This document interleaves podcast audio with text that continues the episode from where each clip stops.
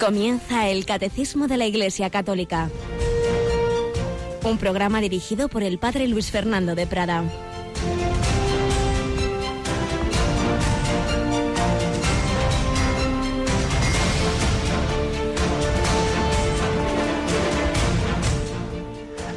Sean Jesús, María y José. Muy buenos días, muy querida familia de Radio María. Bienvenidos a esta nueva edición del Catecismo de la Iglesia Católica en este 22 de noviembre de 2016, día en que la Iglesia recuerda a una de las mártires romanas, Santa Cecilia, bajo cuyo nombre fue construida en Roma una basílica en el siglo V. Se difundió mucho el relato de su martirio ensalzada como ejemplo perfectísimo de, de la mujer cristiana que, que, fue fiel, fiel a Jesucristo y, y tiene una preciosa estatua de mármol en las catacumbas de San Calisto. Tenemos hoy con nosotros a Mónica. Buenos días, Mónica. Muy buenos días, padre. Patrona de los músicos, una música muy presente en Radio María y que además, yo no sé si existe alguna emisora, me temo que no, que tenga un programa específico de música religiosa que nosotros sí tenemos, ¿verdad? Así es. Los domingos a las doce y media podemos escuchar Generación Esperanza y no es el único espacio de música sacra que tenemos. Ni mucho menos, porque los miércoles a las doce de la noche, cada quince días, después del Hombre de Hoy y Dios, tenemos a nuestro amigo Germán con en clave de Dios. así es, ahí es música más culta, eh, dedicada a la liturgia y, bueno, pues la verdad es que para disfrutar todos los gustos, eh, los que no lo conozcan, los oyentes que no los conozcan, que los investiguen en el podcast de Radio María. Claro que sí, música religiosa, sea clásica de grandes autores de música clásica, los miércoles a las 12 de la noche cada dos semanas, sea ya más moderna, en Generación Esperanza, los domingos a las doce y media, siempre hablamos de horas peninsulares, una hora menos en Canarias, pero luego también tenemos clásica en Radio María, ¿verdad? Con, con, dos, con dos conductores de programas muy expertos también en el tema. Y en fin, la verdad es que la música está, está muy, muy presente y luego, naturalmente, en tantos momentos. Luego tuvimos durante dos años un lujo también el Arpa de David, un programa también de música sacra que el profesor que lo hacía no podía seguir por sus ocupaciones, pero que ahí lo tenemos y varias personas nos lo piden y de vez en cuando pues hacemos reposiciones. La música nos lleva a Dios, cantaré eternamente las misericordias del Señor. Y ese cántico, en realidad, decía San Agustín, tiene que ser toda nuestra vida. Cantar sobre todo con nuestro corazón, cantar con nuestras obras, cantar al Señor después de haber terminado el año de la misericordia, pero haber quedado abierto, como decía el Papa el otro día, por supuesto, ese corazón, esa puerta de la que nunca se cierra, es el corazón de Cristo, la misericordia que se nos abre. Ya comentaremos, no nos ha dado tiempo todavía a leer con calma el documento que nos ha dado el Papa para esta clausura del año de la misericordia, porque la misericordia debe seguir siendo, ya lo decía Juan Pablo II en su segunda encíclica, Dives y Misericordia debe ser el centro y el estilo de la vida de la Iglesia. Pues en esa misericordia seguimos adelante en nuestro catecismo. Pero, Mónica, tú estás aquí hoy para empezar el día y también lo vas a acabar. Ay, pues no lo había pensado, pero así es, así hoy es. haces una jornada muy intensiva. ¿eh? Nos suele pasar en Radio María. Y es que los martes por la noche, desde hace muchos años, ¿verdad? El último programa es Protagonistas los Jóvenes y este año, como estás metida en todo, estás metida en la pastoral juvenil de ese arciprestazgo de Rozas, este año hay dos, dos equipos de allí. Dinos algo de ese programa y qué vais a hacer esta noche. Pues eh, llevamos ya, este es nuestro cuarto programa, hemos estado tratando diferentes temas sobre antropología y, bueno, dicho así, pues es muy serio, ¿eh? pero luego los oyentes que lo oigan van a ver que vamos al, al, a lo básico. Mm. Esta vez vamos a tratar el tema de la bondad la bondad con sacerdotes y jovencitos, ¿verdad? De, 16 años más o menos. Sí. Además entrevistamos a una víctima de los atentados del 11 de marzo. No me digas que es Esther. Sí. Oh, no se lo pierdan ustedes porque esa es una mujer maravillosa que, que, con, no sé si lleva más de 10 operaciones. 11. 11. Metralla en todo su cuerpo. Bueno, está viva por la misericordia de Dios porque la dieron ya por muerta. Y, y, y lo más bonito es que su corazón está lleno de amor, no tiene ningún ningún resentimiento, ya alguna de la entrevisté yo también. No se lo pierdan, a las 11 de la noche, ¿verdad, Mónica? Así es. Pues nada, vamos adelante nosotros hoy, bajo el patrocinio de Santa Cecilia y como siempre una primera sección testimonial que nos va a recordar que en el día a día estamos todos llamados a ser héroes, a ser mártires, sino de sangre, sí en esas pequeñas ocasiones, en esos detalles, en esos gestos de amor que todos estamos llamados a realizar en el Señor.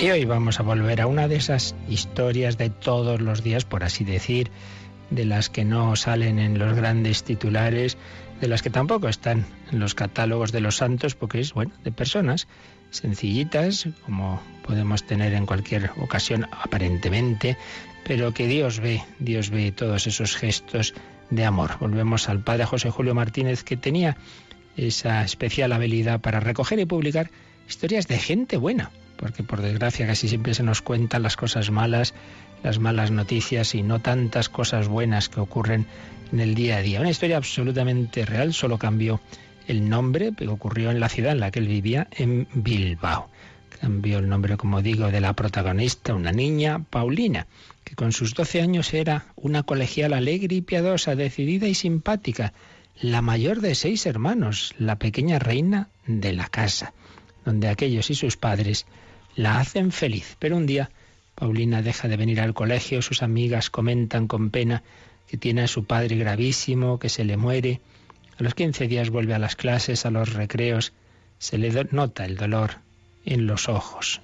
Su padre ha dejado huérfanos a los seis niños cuando el menor solo tiene diez meses y la madre carece de medios. Transcurre un año difícil, con no pocas privaciones en las que el temple cristiano de Paulina se fortalece, se perfecciona. Al cabo del tiempo, la madre vuelve a contraer matrimonio con un hombre bueno, que empieza a ser así marido y padre. Paulina comprende la actuación de su madre, la acepta, y sin renunciar al dulce recuerdo que guarda para su padre, sabe dar el mismo título al marido de su madre y dedicarle el respeto y el cariño de hija buena.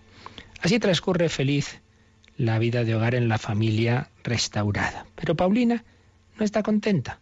Observa que su nuevo padre no reza, como aquel que se fue al cielo, no comulga y hasta se queda algunos domingos sin ir a misa. Y en su corazón se enciende un deseo santo. Le tengo que convertir. Medita un plan de conquista. Se decide a dar la batalla.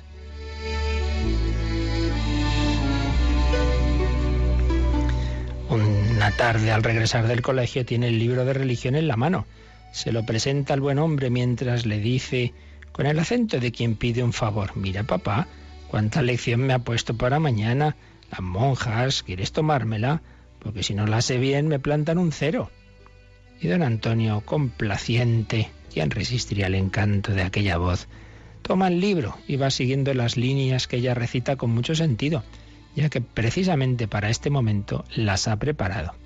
Jesucristo es el Hijo de Dios vivo, que ha venido a este mundo para salvarnos y para hacernos hijos de Dios. Muy bien, Lina, te lo sabes muy bien. A los pocos días repite el juego, papá, tómame la lección, y le dice despacio lo que trae el libro acerca de la Eucaristía. Otro día hace lo mismo y le habla de la confesión. Otro día de la salvación del alma. El hombre pone siempre el mismo estribillo final. Lina, te lo sabes muy bien. Muchas gracias, papá. Pero hoy la lección ha sido más emocionada que de costumbre.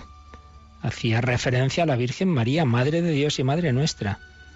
Don Antonio ha escuchado muy atento y le ha dicho al terminar, ¿sabes una cosa, Lina? Que yo con tantas lecciones ya sé tanto catecismo como tú. Entonces ella, recogiendo rápidamente la oportunidad, le dice con sinceridad conmovedora, Pues mira, papá, eso es lo que yo quería. Él queda en silencio, como reconociendo y admirando la generosidad de aquel deseo. Se le reaviva el recuerdo de los días en que había sido bueno con Dios. Entrevé que se le ofrece una vida nueva, una vida que le está necesitando desde hace tiempo. Y dice Alina muy despacio, estoy pensando que mañana podríamos ir tú y yo a misa, a confesar y a comulgar. Lina se acercó a besarle, mientras en los ojos le temblaban lágrimas de alegría y de gratitud.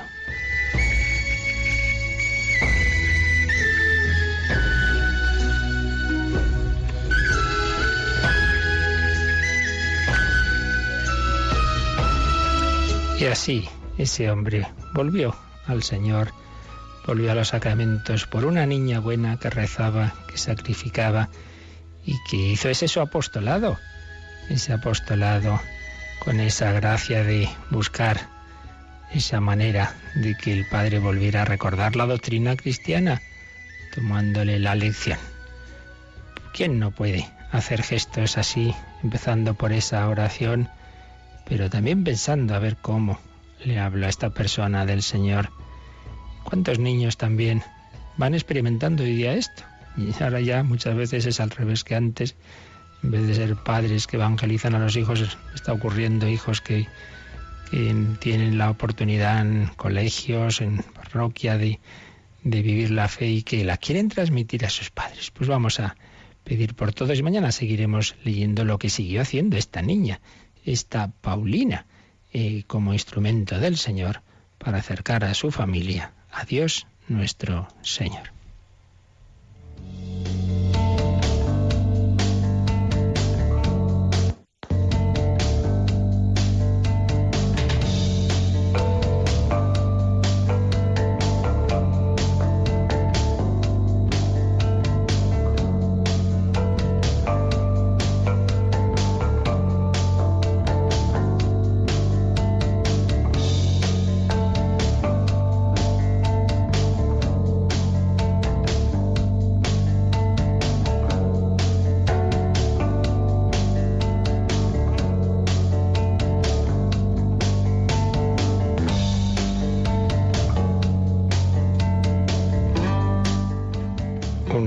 Cosas que había leído el padre de esta niña en su catecismo es esa tan básica de que Jesucristo es el Hijo de Dios que vino a salvarnos. Cristo es el Salvador. Pues de ello estamos precisamente hablando nosotros en el catecismo en torno al número 600, cuando estamos viendo los prolegómenos y el sentido de la pasión de nuestro Señor, por qué sufrió, por qué murió, y a propósito de esto estábamos eh, un poquito extendiéndonos en algo absolutamente fundamental, y es entender qué es eso de la redención, de la salvación. Eso que hemos dicho tantas veces y que aparecía en ese libro de religión, Jesucristo ha venido a salvarnos y que decimos en el credo, por nosotros y por nuestra salvación.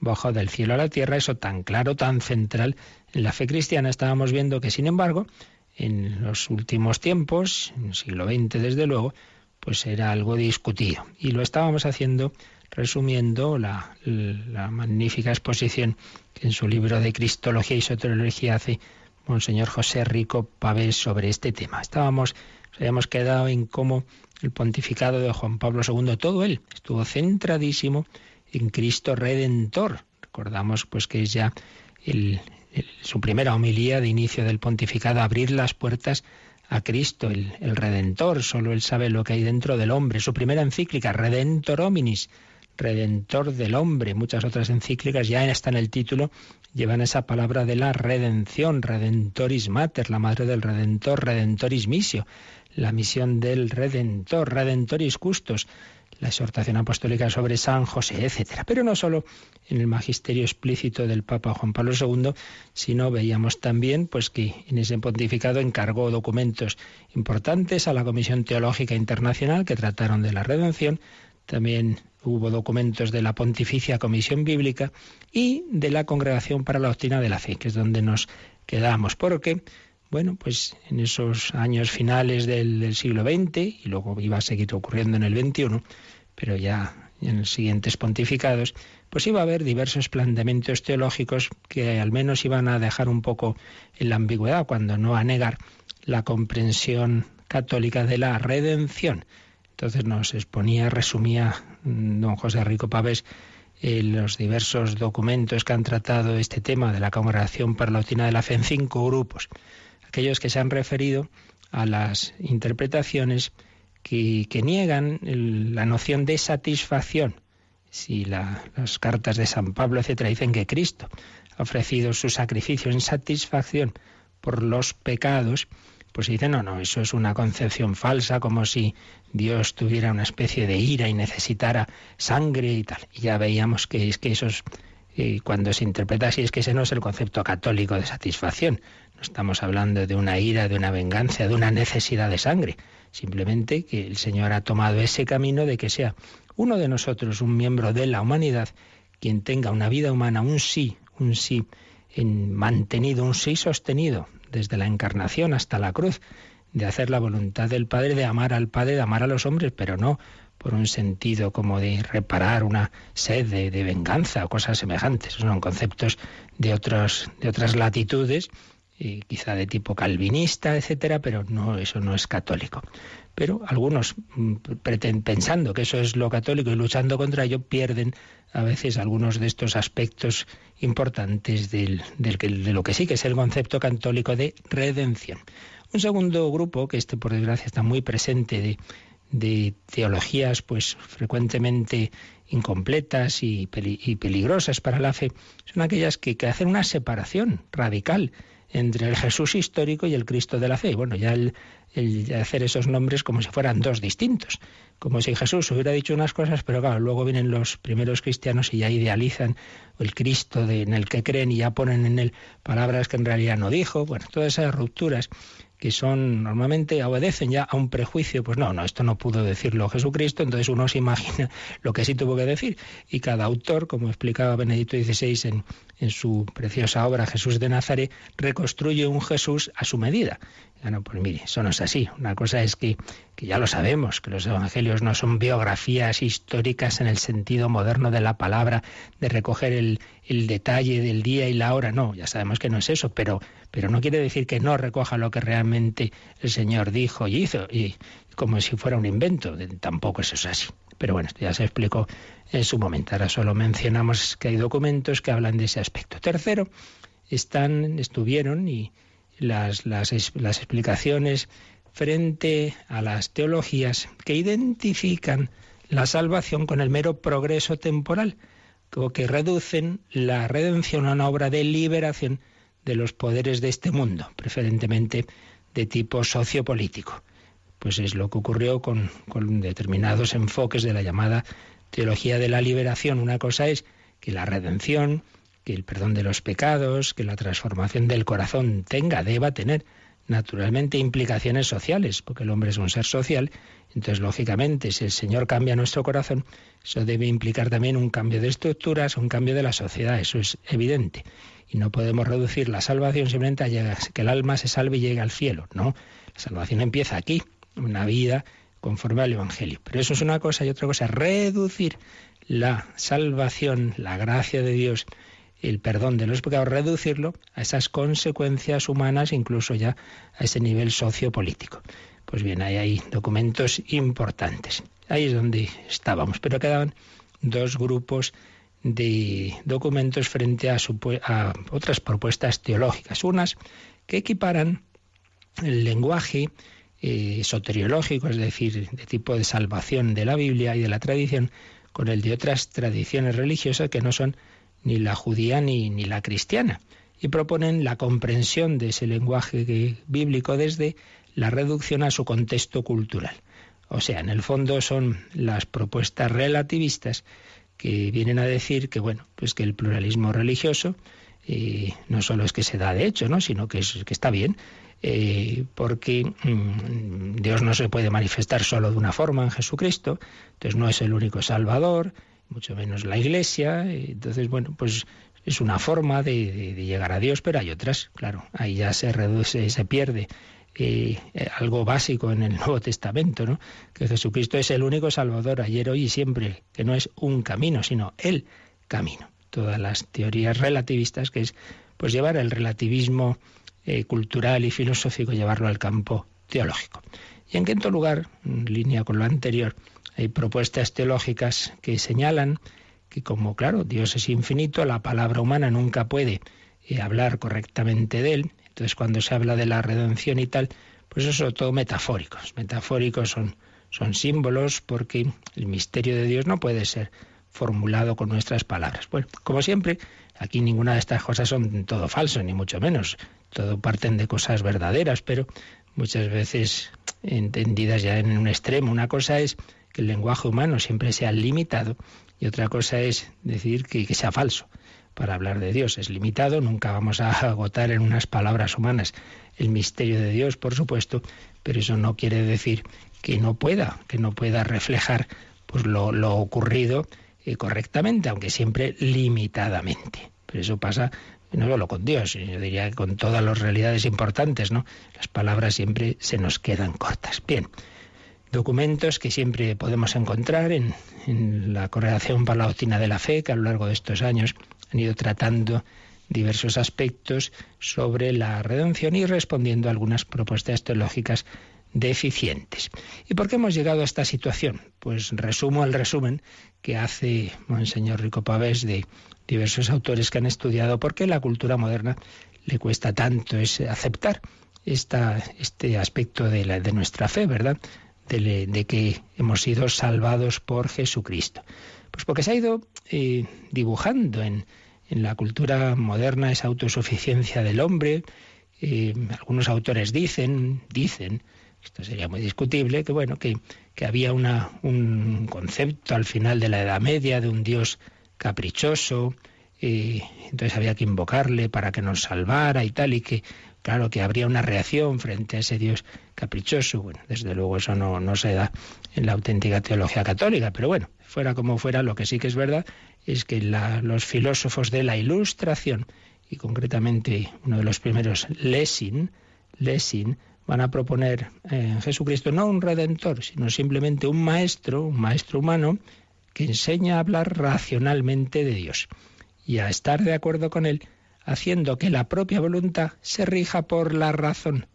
Entonces resultaría que para Lessing y muchos autores que la van a seguir, la revelación ya no sería una comunicación de Dios, una comunicación de un designio salvífico de Dios en favor del hombre, sino sería una manera de enseñarnos a seguir nuestra propia razón.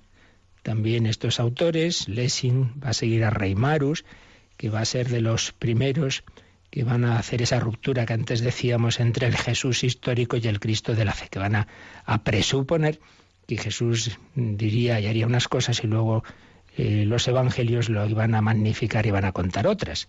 El caso es que a Lessing pues, le van a seguir pues, grandes filósofos como Kant, Hegel, Schelling, Kierkegaard, Schopenhauer y ya en otro extremo Nietzsche. Pero en todos ellos eh, nos podemos encontrar dos elementos comunes. Uno, que la redención sería simplemente una instrucción sobre la racionalidad del querer. Dios nos enseña a ser racionales. Y en ese sentido, pues lo importante no es lo que Dios obra en favor de los hombres, sino lo que los hombres han de hacer en armonía con su razón. Y segundo aspecto en que todos coinciden, pues es superar la doctrina tradicional cristiana sobre la redención. Eh, todo eso lo dejan de lado. Entonces, de esta evolución histórica, más allá de, juicios históricos discutibles, pero sí que podemos quedarnos con esta línea que se va dando en esa filosofía moderna, y es que quieren exaltar la, la, razón humana, el hombre quiere el control sobre el destino presente y futuro, no se quiere poner en manos de Dios, parece que no se fía de Dios, no quiere dejar esa salvación en manos de Dios, sino no, no. Nosotros nos salvamos a nosotros mismos. Claro, esto tiene como aspecto previo negar la posibilidad de que Dios intervenga en la historia, mediante hechos y palabras. Se supone que eso no puede ser. Entonces, claro, si ya se niega de principio, pues no puede ser que Jesucristo sea el Hijo de Dios hecho hombre para salvarnos, porque uno ya ha dicho que no puede ser que Dios intervenga en la historia. Entonces se busca su presencia por la llamada vía trascendental en el sentido kantiano, ¿no? De que el hombre encuentra en su propia razón la, voluntad de Dios. Y claro, de ahí a negar a Dios mismo solo había un paso, un paso que iba a dar Nietzsche y otros autores ya más, más recientes. Eh, así que, bueno, todo esto ha ido llevándonos a esa cultura moderna, autosuficiente, que, a la que le cuesta aceptar la, salvación. También a un nivel ya más interno dentro de la Iglesia teológico, algunos autores dicen que también ha podido influir que la reflexión teológica ha ido oscilando, eh, diría el profesor Olegario González de Cardedal, de Dios a Cristo y de Cristo al hombre. Nos lo resume así Rico Pavés. En el Nuevo Testamento lo primero y esencial es la gloria que Dios da a los hombres. Entonces, claro, en el Nuevo Testamento aparece la proclamación del Evangelio como una buena noticia. La bella noticia de que el amor, la misericordia y el perdón de Dios llegan al mundo. La gracia es superior a nuestro pecado. Estamos salvados. Ese es el punto de partida evidente en el Nuevo Testamento. Pero, pero frente a esta orientación teológica y teocéntrica del Evangelio, según Gonzalo de Cardedal, iría luego prevaleciendo la exigencia de nuestra acción moral.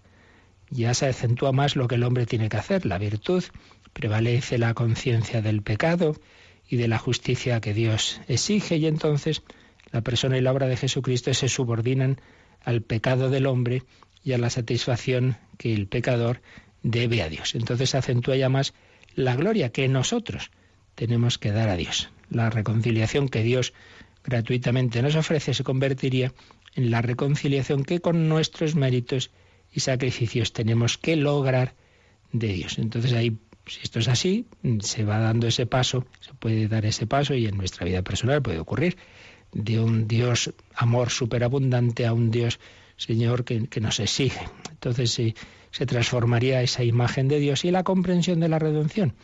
Dice este gran teólogo, el hombre comenzó a sentir la salvación como obligación frente a Dios o conquista en vez de sentirla como gracia y gratuidad. Claro, sometido a tal obligación, después el hombre decidiría matar a Dios para así vivir en libertad. Y ahí tenemos de nuevo a, Nietzsche y a, Feuerbach. Bien, aquí hay aspectos concretos ya más o menos discutibles, históricos y tal, pero lo importante de, de, esta reflexión y de otras semejantes es que puede ocurrir, y en la historia de la teología pues parece que esto se ha ido dando, un pasar el acento de que Dios nos ofrece misericordiosamente, gratuitamente su salvación, pasar el acento a lo que tiene que hacer el hombre. Y entonces, incluso a nivel interno dentro de la Iglesia, pues hemos podido acentuar demasiado lo que yo tengo que hacer, en vez de partir de que Cristo misericordiosamente me quiere salvar. Zaqueo no hizo nada para que Jesús fuera a su casa. Se autoinvitó porque quería salvarlo. Claro, luego viene la segunda parte. Hay que aceptar esa salvación. Cristo ofrece la salvación a todos, pero no quita nuestra libertad de responder, porque si no sería imponerla. Y Él no quiere llevar al cielo como si fuera un campo de concentración a la gente.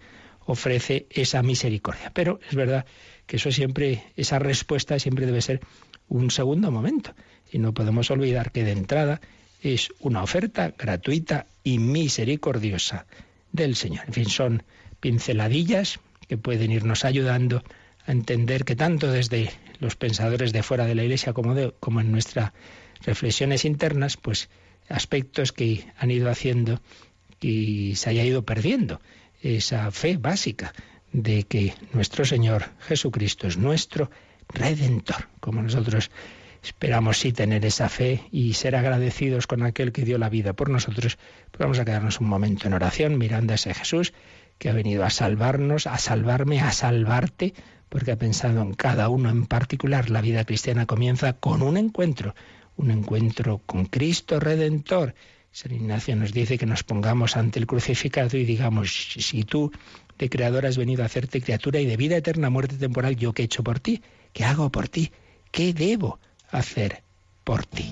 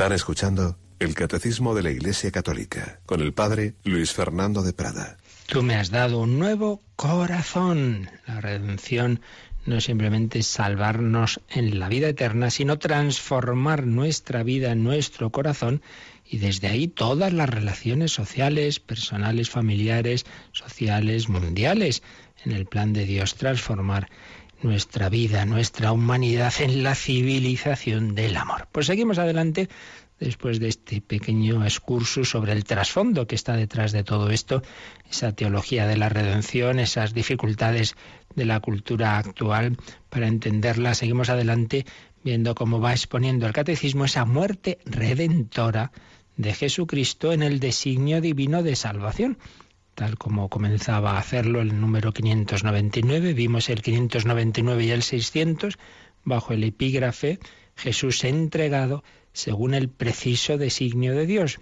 No fue casualidad, la muerte violenta de Jesús no fue fruto del azar en una constelación de circunstancias, mira, es que se juntaron Pilato, es que Malapata ocurrió esto, no, no, no.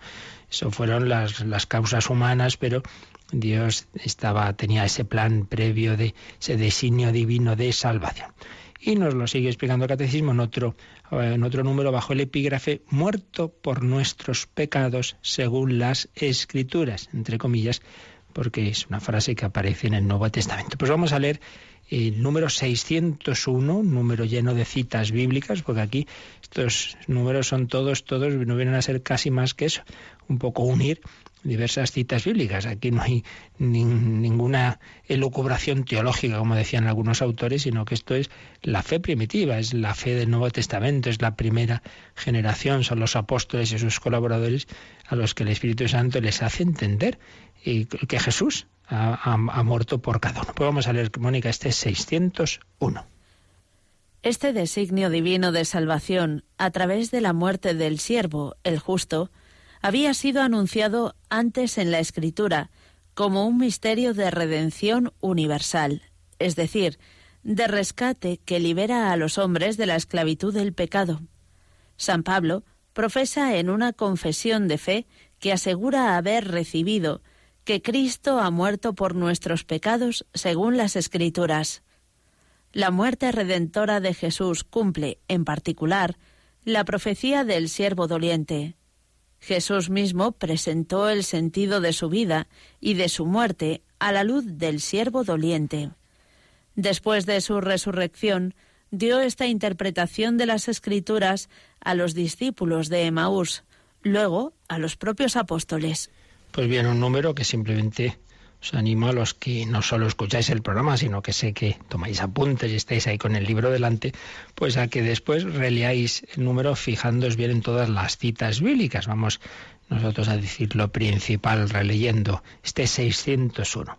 Este designio divino de salvación a través de la muerte del siervo, el justo, había sido anunciado antes en la Escritura como un misterio de redención universal. Bueno, primera frase. Este designio divino de salvación, de ello habíamos hablado en los números anteriores, designio divino de salvación a través de la muerte del siervo, el justo, eso viene entre comillas, y nos cita Isaías 53:11. Luego, si nos da tiempo y si no, mañana vamos a leer ese capítulo de Isaías porque aparece muy citado y es fundamental. Es quizá el texto del Antiguo Testamento más importante para la redención a través de la pasión. Ahí aparece el siervo de Yahvé. Y esas expresiones, el siervo, el justo, aparecen en los hechos de los apóstoles, en los discursos primeros en los que se anuncia la fe, en los que San Pedro ya en Pentecostés a miles de personas que están acercándose, han acercado a la casa tras los, los acontecimientos que habían ocurrido, de ese fuego, ese viento, etcétera, escuchan ese primer discurso y ahí se habla de ese siervo, de ese justo que, que, es Jesús que ha muerto por nosotros. Pues bien, este designio de salvación a través de la muerte del siervo, del justo, había sido anunciado antes en la Escritura como un misterio de redención universal. ¿Y qué es esto de redención universal? Y el propio catecismo añade, es decir, de rescate que libera a los hombres de la esclavitud del pecado. Y vuelve a citar el capítulo 53 de Isaías y también Juan 8, 34 a 36. ¿Qué es esto de Juan 8, 34 a 36? Pues una de esas discusiones, diatribas de Jesús con, con algunos de los judíos, les dice esto. Eh, de verdad os aseguro, todo el que comete el pecado es esclavo del pecado. Pero el esclavo no se queda en la casa para siempre, mientras que el Hijo sí que se queda para siempre. Pues si el Hijo os hace libres, libres seréis realmente. Más adelante dirá Jesús, o antes, no recuerdo ahora mismo la famosa frase, la verdad, pues la verdad os hace libres. Todo el que comete el pecado es esclavo del pecado. Qué importante esta afirmación de nuestro Señor. Cuando decimos, ah, yo soy libre, yo hago lo que me da la gana, sí, ya lo estás diciendo, haces lo que te da la gana, es decir, lo que te exige la gana que te ha ido esclavizando. Quieres levantarte pronto y no puedes porque tienes una pereza tremenda. Quieres ser libre frente a los bienes, pero no puedes, tienes una codicia tremenda. Quieres amar con un corazón libre y no puedes, te dejas llevar de la pasión y de la lujuria. Todo el que comete el pecado es esclavo del pecado. Nos va esclavizando, es la, el engaño, la tentación. Seréis como Dios, sí, sí. Y todo eso nos va llevando a la esclavitud. Pues bien, uno es esclavo, queda bajo el dominio del príncipe de este mundo. Entonces hay esa imagen de como si estuviéramos secuestrados, secuestrados. Hemos sido secuestrados. Mire, tengo a su hijo, lo tengo secuestrado. Tiene usted que pagar un rescate. Pues esa es la imagen. ¿Cómo nos ha salvado Jesucristo? Pagando un rescate. La redención, sería una de las formas de expresarla, es el pago de un rescate. Hay que entenderlo bien. Por supuesto que Dios no tiene que pagar ningún rescate a nadie, porque el demonio pues es una criatura que hace solo lo que Dios le permite.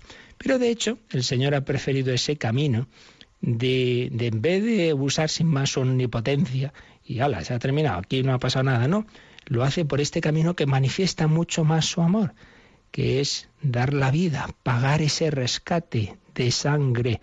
Aparece en varios lugares del Nuevo Testamento, aparece en la primera de San Pedro, aparece en el Apocalipsis, habéis sido comprados a gran precio, al precio de la sangre del Cordero, ese Cordero que los judíos sacrificaban en la Pascua, y cuya sangre, que con ella untaban las jambas de la puerta para que no entrara ahí el ángel exterminador, eran liberados de la muerte por la sangre de ese cordero pascual, era evidentemente un anticipo, un símbolo profético del Cordero de Dios que quita el pecado del mundo, de Jesucristo, cuya sangre iba a ser derramada por vosotros y por los muchos para el perdón de los pecados, por ti y por mí, iba a ser derramada esa sangre para liberarnos, para redimirnos. Cristo ha pagado, repito, no por obligación, sino por amor, ese rescate. Es como decir al demonio, se acabó. Tú no tienes ningún derecho sobre este. Este lo he comprado yo, no solo porque soy su creador y podía ordenártelo ahora mismo, sino como redentor. Hemos sido redimidos. Por eso el matiz podemos distinguir entre salvación y redención. Salvación es ser liberado de una situación negativa que uno no es capaz de liberarse por sí mismo, estoy en un pozo, me salvan. Pero la redención es la forma concreta de haber sido salvados. Y es esta, que el Hijo de Dios ha querido eh, dar una, su vida por la nuestra, ha querido pagar un precio de sangre, redimidos por la sangre de Cristo. El Hijo os hace libres. Yo soy esclavo, todos somos esclavos por el pecado original y el gran río de pecados de la historia, pero ese río va a desembocar en el océano de la misericordia que aún es mayor, donde abundó el pecado, sobreabundó la gracia. Pues es lo primero que nos dice este número 601. Luego dice que San Pablo profesa en una confesión de fe que asegura haber recibido, que él no se inventa, yo os transmito lo que a mi vez he recibido. Entonces va recordando qué es lo que ha recibido, cuál es el querima, que es lo esencial de la fe, y entre ello está que Cristo ha muerto por nuestros pecados, según las Escrituras. Y vienen aquí distintas citas eh, de los hechos de los apóstoles, pues muchos discursos en los que se dice eso, Cristo ha muerto por nuestros pecados, según las Escrituras, según las Escrituras. Y esto de según las Escrituras, Mónica, viene aquí un número al margen, el 652, donde se nos va a hablar de ello a propósito de la resurrección, que es, digamos, la, segunda cara de la, del misterio pascual, es muerte, pasión y resurrección, pero el sentido es el mismo. Por eso vamos a leer ese número 652 para entender mejor lo de según las escrituras. La resurrección de Cristo es cumplimiento de las promesas del Antiguo Testamento y del mismo Jesús durante su vida terrenal. La expresión según las Escrituras indica que la resurrección de Cristo cumplió estas predicciones. Por tanto, esa pasión y resurrección estaba anunciada. Por eso dice, Cristo ha muerto por nuestros pecados, según las Escrituras. Sigue el número 601. La muerte redentora de Jesús cumple en particular la profecía del siervo doliente. Otra vez se nos cita Isaías 53, 7, 8. Y también se nos cita Hechos de los Apóstoles 8, 32, 35. ¿A qué se refiere este pasaje? Pues es un pasaje muy curioso y simpático del diácono Felipe que hace autostop, podemos decir, es aquí el patrón de los autostopistas. Va el hombre andando por el camino y ve que pasa una carreta con un, una carroza, mejor, con, con un funcionario de, de una reina, y un funcionario etíope. Y resulta que iba leyendo en alto. En la antigüedad no se leía como nosotros en bajito, todo el mundo leía en alto. Iba leyendo en alto. Y se ve que era un hombre que, aunque no era judío, pero conocía las escrituras judías. Y entonces dice Hechos de los Apóstoles 8:32. Iba leyendo este pasaje. Fue llevado como oveja al matadero y como cordero mudo ante el que le trasquila y no abría la boca. En su abatimiento la justicia le fue negada. Su descendencia, ¿quién la describirá?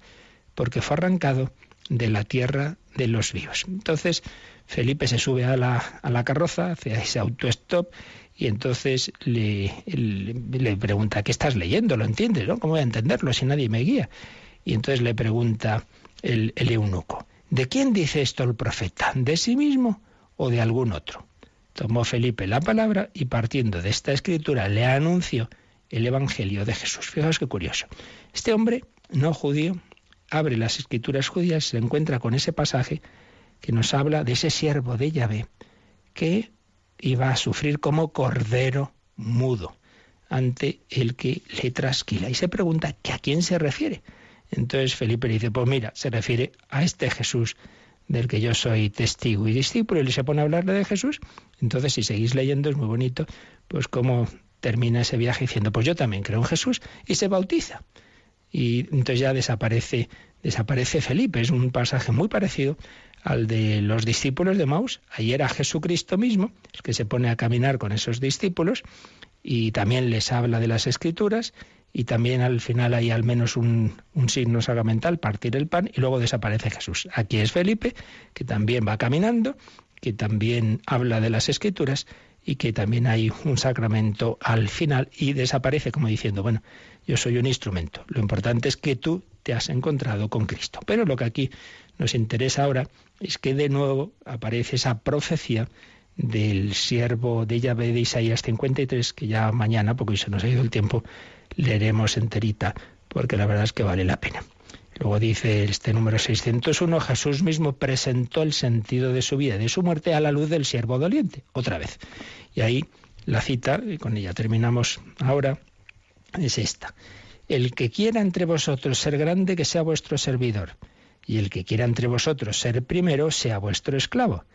De la misma manera que el Hijo del Hombre no vino a ser servido, sino a servir y a dar su vida en rescate por todos.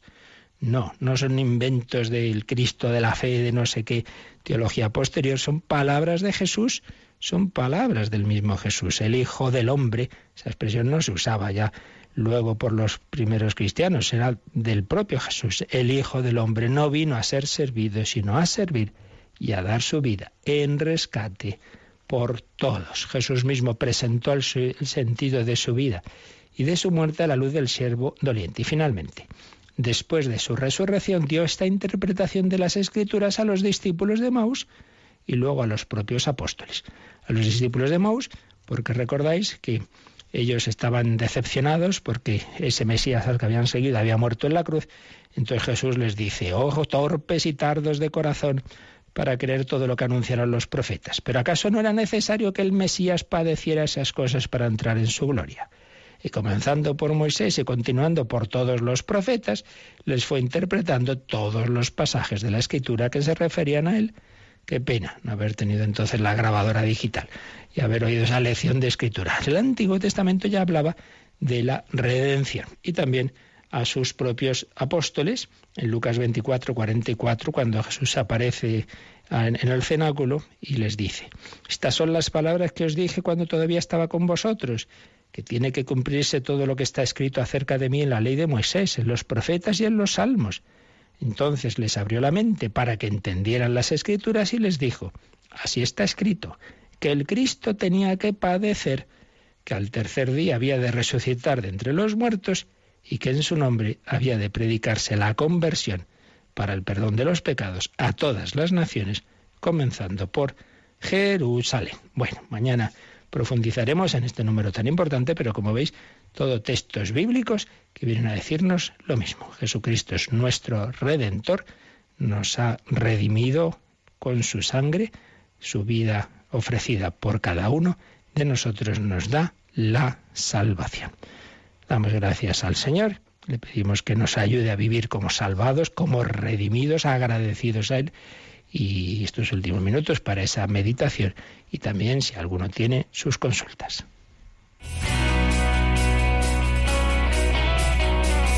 Participa en el programa con tus preguntas y dudas. Llama al 91 153 8550. También puedes hacerlo escribiendo al mail catecismo arroba radiomaria.es. Catecismo arroba.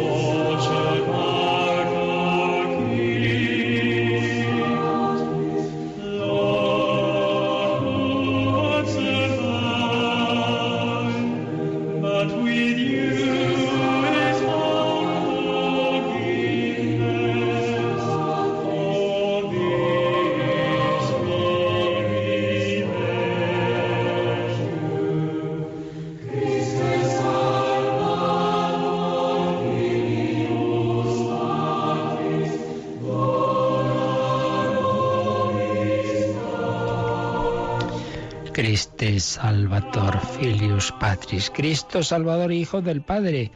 Como ya insistimos varias veces, somos salvados porque ese hombre, Cristo Jesús, es el Hijo de Dios, una persona divina cuyos actos humanos tienen ese valor infinito. ¿Tenemos alguna pregunta, Mónica? Así es, nos ha llamado Jesús García Borja y nos ha hecho la siguiente pregunta. Si la Iglesia Católica eh, admite el uso de la hipnosis en algunos casos.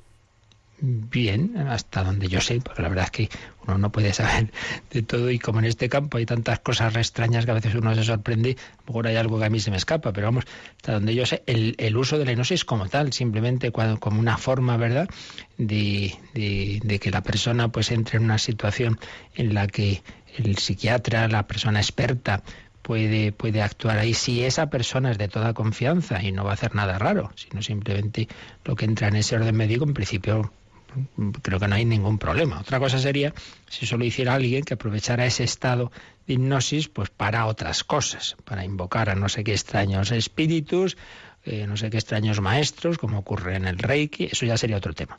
Pero la hipnosis como tal, como tal, es algo médico que personas expertas que no entren en otro tipo de categorías, digamos, de supuestas espiritualidades nuevaeristas, donde ocurren cosas que uno no se imagina, mientras no sea eso, sino simplemente, repito, a nivel médico yo conozco desde luego psiquiatras que lo hacen y lo hacen sin ningún problema y que es algo que, que se puede hacer. Teníamos también un correo hace ya algún tiempo que preguntaba sobre los ángeles. Dice, eh, si en el cielo no todos los ángeles tienen una función de combatir a los ángeles rebeldes, sino que habrá algunos que simplemente se queden ahí con el Señor como Santa María, la hermana de Lázaro. Bueno, dentro de que aquí tendremos un terreno que sabemos poco, pero no es que haya unos que combaten y otros que están con Dios, no, todos están mirando a Dios, los ángeles todos, claro, están en el cielo como todos los bienaventurados, todos están en esa contemplación, pero es que una cosa no quita la otra. O sea, no es que, que los ángeles de la guarda que nos están aquí ayudando y combatiendo contra los malos espíritus, ellos, esos son activos y los otros son contemplativos. No, hombre, todos son contemplativos y todos tienen una misión también de, ayuda. Eh, en cualquier caso, por lo menos lo que está claro es que todos son contemplativos. Eh, que luego haya categorías dentro de ellos, que unos pueden estar unas más cerca, bien eso ya entra en ese misterio del que, repito, hay reflexiones teológicas, pero no hay nada seguro. Aquí siempre en teología hay que distinguir lo que es cierto, lo que es de fe, lo que es doctrina pues muy segura y lo que ya son eh, elucubraciones teológicas más o menos probables, ¿no? Entonces sí, probablemente pues sí existe una serie de categorías dentro de los ángeles, arcángeles, querubines, etcétera, pero mm, todos desde luego dentro de que están contemplando a Dios, no faltaría más. Ellos ya han entrado en esa gloria y nos ayudan por otro lado a llegar a nosotros a ella, lo mismo que los bienaventurados. Muy bien, pues lo dejamos aquí, seguiremos mañana con la redención, Cristo redentor del hombre. Pero ya os aviso que para mañana por la noche tuvimos el otro día la visita del padre Pascual Cervera, sacerdote que fue íntimo colaborador de la Madre Teresa de Calcuta y viene muy impresionado de las beatificaciones de mártires de Albania. La Madre Teresa era albanesa y le estuvo con ella allí varias veces. Y ahora se han beatificado 38 mártires de esa terrible represión que hubo bajo el régimen horriblemente totalitario comunista que hubo después de la Segunda Guerra Mundial, muchos sacerdotes religiosos laicos mantuvieron la fe en situaciones durísimas y ahora han sido beatificados 38 de ellos. Le entrevistamos y mañana en El Hombre de Dios vamos a poder escuchar esa entrevista conmovedora. No acabamos llorando de milagro. Ya os lo digo desde hoy. Pero hoy tenemos, acordaos, otro programa, protagonistas los jóvenes que dirige Mónica esta noche a las 11. Mañana será el hombre de Dios con el Padre Pascual Cervera. Pues que paséis un feliz día de Santa Cecilia cantando al Señor. Cantad al Señor un cántico nuevo con vuestra lengua, pero sobre todo con vuestra vida, con nuestras acciones. Cantaré eternamente las misericordias del Señor. La bendición de Dios Todopoderoso, Padre, Hijo y Espíritu Santo, descienda sobre vosotros. Alabado sea Jesucristo.